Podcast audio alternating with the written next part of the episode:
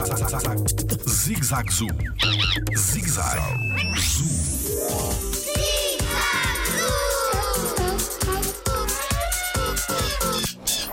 O Jardim Zoológico tem um hospital? Olá, eu sou o Diogo Gomes e sou biólogo no Jardim Zoológico. O Jardim Zoológico, como vocês sabem, é um sítio onde tem muitos animais. E, e tal e qual como os nossos animais de, de casa, estes aqui no Jardim Zoológico também ficam doentes. E para isso existe um hospital com veterinários, com enfermeiros, ah, onde, caso algum tratador observe que algum animal está doente ou que está com algum problema, ele vai imediatamente para o hospital.